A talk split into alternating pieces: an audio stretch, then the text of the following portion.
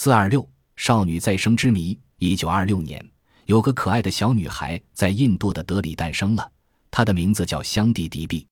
刚诞生时一点也没有什么异常，可是到了七岁的时候，有一次小香蒂突然莫名其妙地对她母亲说：“妈妈，我以前曾在马图拉城居住里。”她还煞有其事地告诉母亲马图拉和当时家中的情况。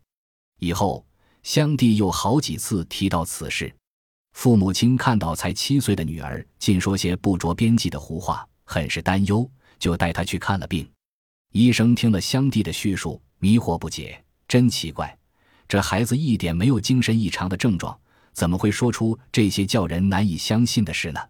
再观察一段时间吧。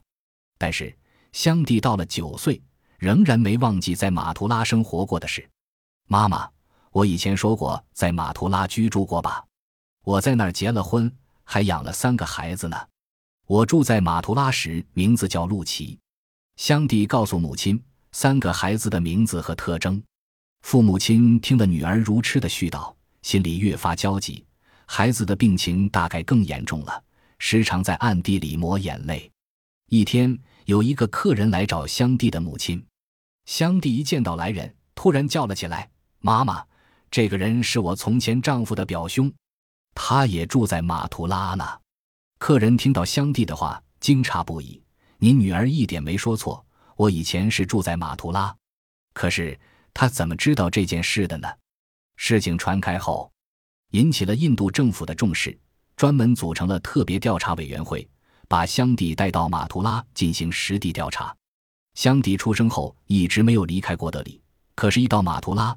他竟能用马图拉方言与来找他的当地人热情地打招呼，好像遇到了阔别的挚友。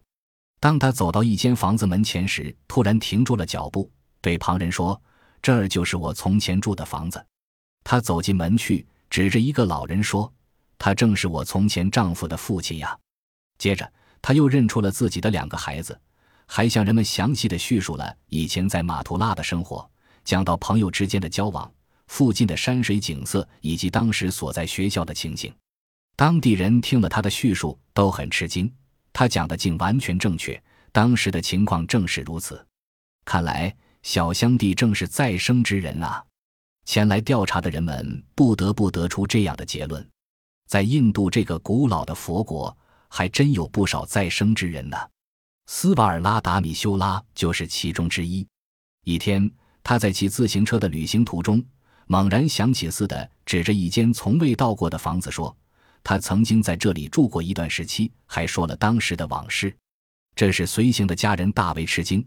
他们跑进村里一打听，斯瓦尔拉达说的是，正是几十年前在这里发生过的事。据说斯瓦尔拉达已死而复生三次了。印度还有个叫加斯比尔的少年死去不久，在三十五公里外的村庄中，一个叫亚奇的人去世的当天。加斯比尔忽然在停放于家中的棺材里苏醒了。